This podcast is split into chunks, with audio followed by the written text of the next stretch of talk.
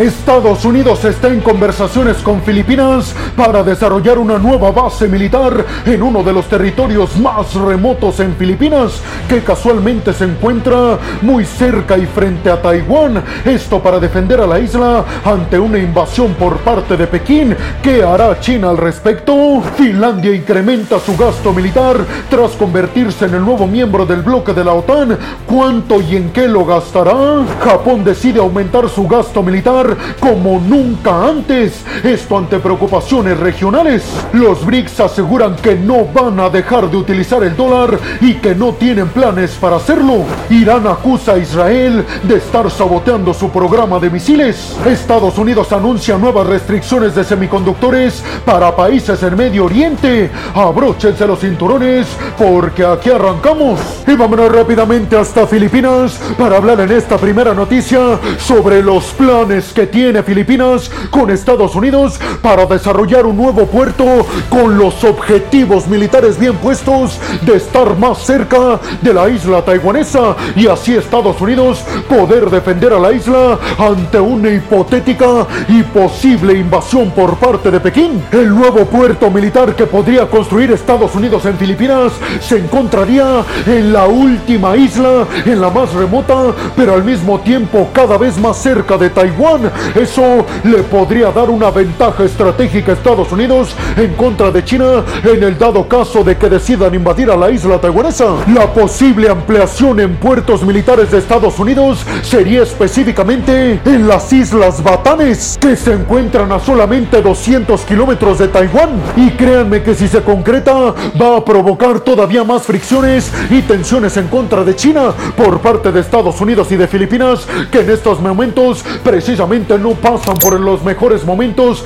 en sus relaciones. Que el canal de Bashi, que está entre estas islas de Filipinas y la isla taiwanesa, es un punto crucial para que los barcos militares de Estados Unidos pasaran desde el Pacífico hasta el mar de la China meridional, en el dado caso de que se lleve a cabo una invasión por parte de Pekín a la isla taiwanesa. La gobernadora de esta provincia en las islas Batanes de Filipinas solicitó a Estados Unidos ya un financiamiento que no se ha dado a conocer para el desarrollo de este puerto y se espera que comiencen a desarrollarlo en los próximos meses. Recordemos que en los últimos meses Estados Unidos y Filipinas han trabajado para aumentar el número de bases militares de Estados Unidos en el territorio filipino. Anteriormente únicamente tenían una base militar los estadounidenses. Hoy en día están construyendo otras cuatro. Todo con los ojos puestos en contra de China. Hay que decir que precisamente el principal argumento de Estados Unidos para este tipo de acuerdos es fortalecer sus alianzas con sus amigos en la región.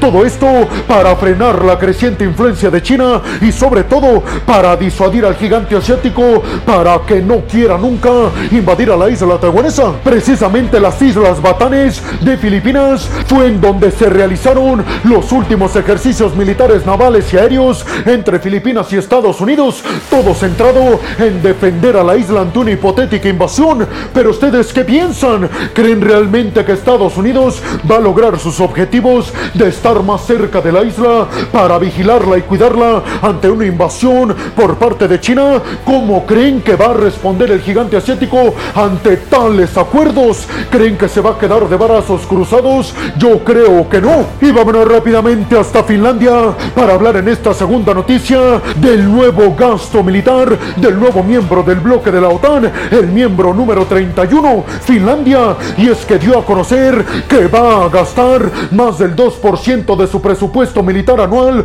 Todo esto con el objetivo de fortalecer al bloque, pero también de fortalecerse a la propia Finlandia en contra de Rusia. Hay que recordar que Rusia y Finlandia comparten la frontera más grande de todo el territorio europeo con Rusia. Especificaron las autoridades finlandesas encabezadas por el presidente Ninisto que el gasto militar anual de Finlandia, ahora miembro de la OTAN, va a ser del 2.3% de su Producto Interno Bruto. Hay que recordar que en la cumbre de la OTAN celebrada en Lituania en el mes de julio, acordaron todos los miembros del bloque de la OTAN gastar por lo menos el 2% de su Producto Interno Bruto, pero hay quienes como Finlandia han decidido gastar todavía más. En el 2022, solo 7 miembros del bloque de la OTAN gastaban el 2% del PIB o más, pero ahora los 31 miembros lo están gastando y el próximo año se espera que se mantenga. Todo esto para hacerle frente a las amenazas consideradas por el bloque Rusia y China. Recordemos que Finlandia formalizó su adhesión al bloque de la OTAN en el mes de abril y con esto se convirtió en el miembro número 31 abandonando su política durante varios años de neutralidad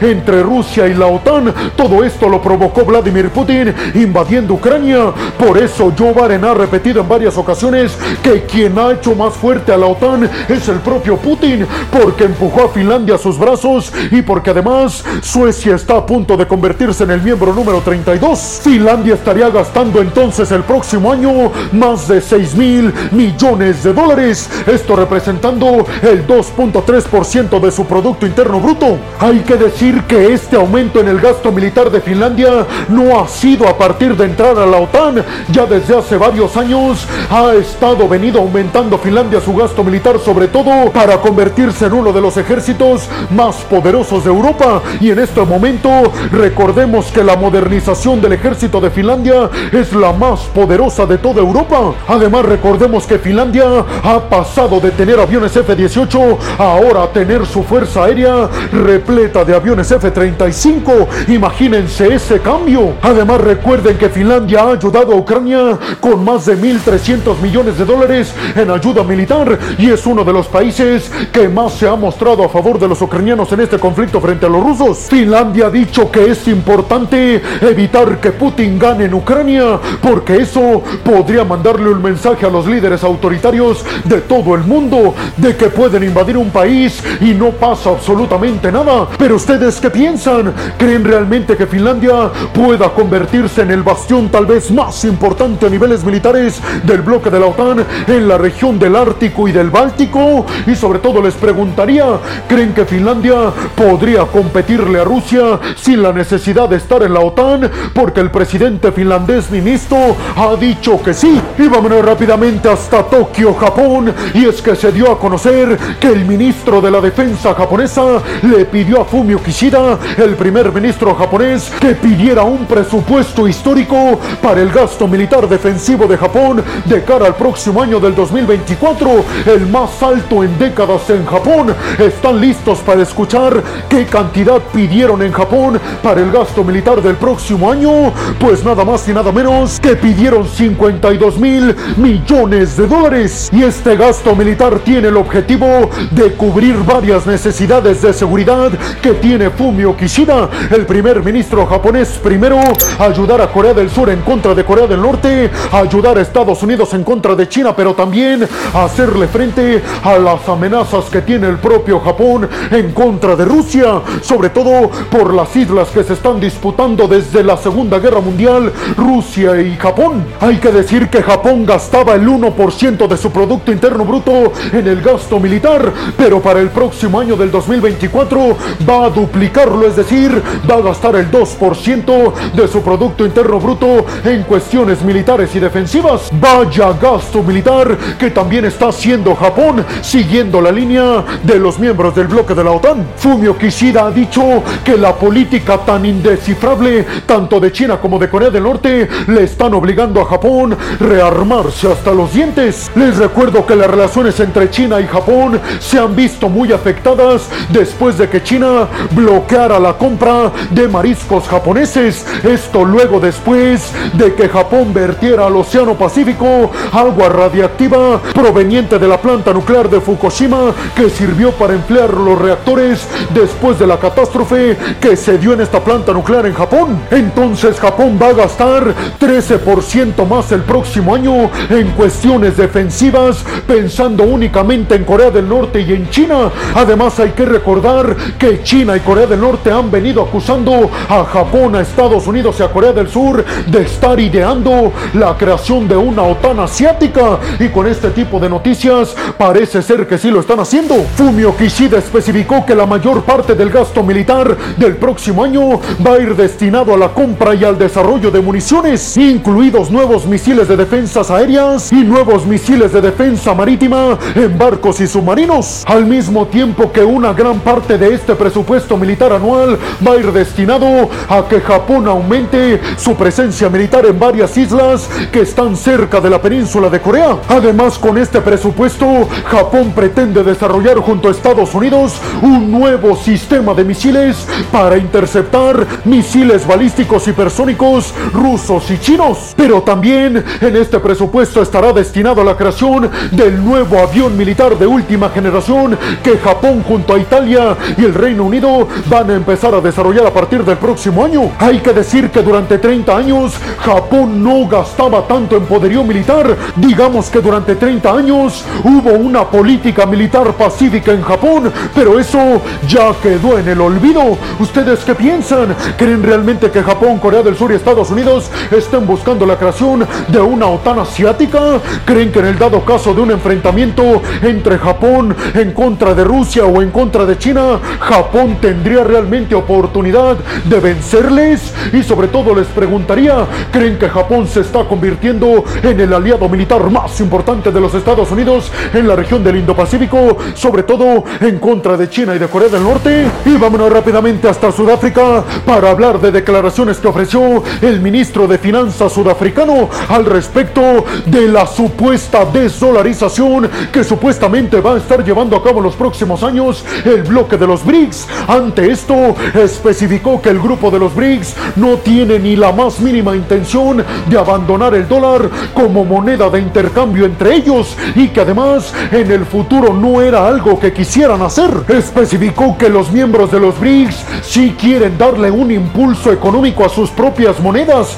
pero que eso no significa que no van a seguir utilizando el dólar estadounidense, es decir, que nos quede hegemonía del dólar para rato. Además, el ministro de Finanzas de Sudáfrica especificó que no le hagan caso a los rumores que el grupo de los BRICS no va a dejar de comercializar a través del sistema internacional bancario SWIFT, que le pertenece, digámoslo así, en palabras claras, a Estados Unidos. Pero sí dijo que quieren crear un sistema parecido al SWIFT, pero no abandonarán al SWIFT. También especificó que la desdolarización es una inquietud que tiene particularmente Rusia dentro de los BRICS. Esto para evitar tantas sanciones por parte de los occidentales. Pero aseguró el ministro de Finanzas de Sudáfrica, a nosotros no nos afecta el dólar estadounidense. No buscamos sustituir al SWIFT o al dólar. Buscamos impulsar nuestras propias monedas y eso nunca es lo mismo. Hay que decir que en la reunión previa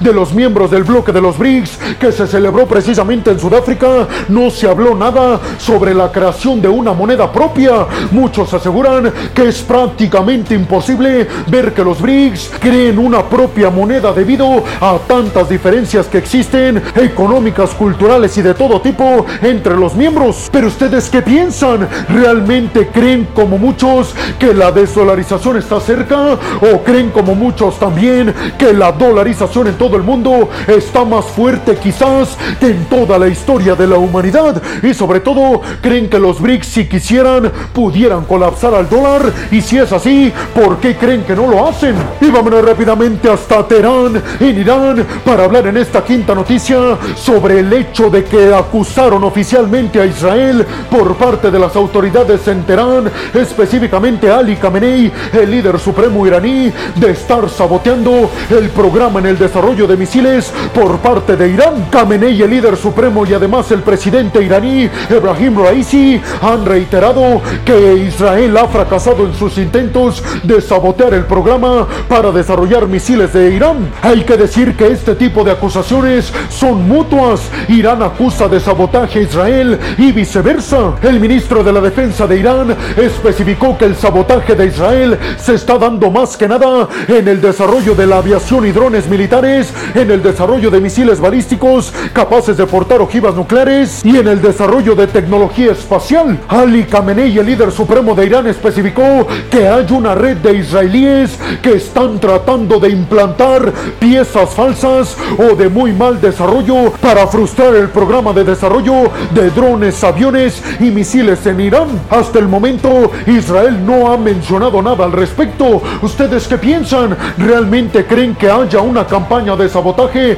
en contra de los misiles que están desarrollando los militares en Teherán y sobre todo les preguntaría cómo creen que esto afecta al conflicto que ya se está dando en el Medio Oriente. Y vámonos rápidamente hasta Washington, específicamente hasta la Casa Blanca para hablar en esta sexta y última noticia sobre supuestas restricciones que la Casa Blanca ha puesto a países en Medio Oriente para que no puedan comprar chips de alta tecnología con inteligencia artificial de las empresas tecnológicas de los Estados Unidos. Desde la Casa Blanca, la portavoz Jean-Pierre aseguró que Estados Unidos ha impuesto restricciones para que países en Medio Oriente y también China, además de Rusia por supuesto, no puedan comprar chips con inteligencia artificial de empresas tecnológicas estadounidenses como Nvidia. Estados Unidos ha dicho que el bloqueo para que estas empresas tecnológicas de los Estados Unidos exporten este tipo de chips no les va a repercutir económicamente. Estados Unidos especificó que el bloqueo tiene que ver con seguridad nacional de los Estados Unidos para que países, digamos, hostiles no puedan acceder a esta tecnología. ¿Por qué creen que Estados Unidos pretende cuidar tanto a Taiwán? Pues porque TSMC, la empresa que desarrolla y fabrica semiconductores en Taiwán, que además fabrica más del 60% de todos los semiconductores que hay en el mundo, pues precisamente esta empresa le fabrica todos estos semiconductores a las empresas estadounidenses. Por eso Estados Unidos no puede permitir que Taiwán sea invadida por China. Pero ustedes qué piensan? ¿Por qué creen que Estados Unidos restringe esta tecnología específicamente a países en Medio Oriente? ¿Qué hay detrás de todo esto? ¿Ustedes sabían que las empresas en Taiwán le fabrican los semiconductores a las empresas de alta tecnología de los Estados Unidos? Y bueno, hemos llegado al final del video del día de hoy. Les quiero agradecer muchísimo todo el apoyo que me dan. Sin ustedes, yo no podría dedicarme a lo que más me apasiona en el mundo. Así que muchas, pero muchas gracias. Sin más por el momento, nos vemos en el siguiente video de Geopolítica. Hasta la próxima.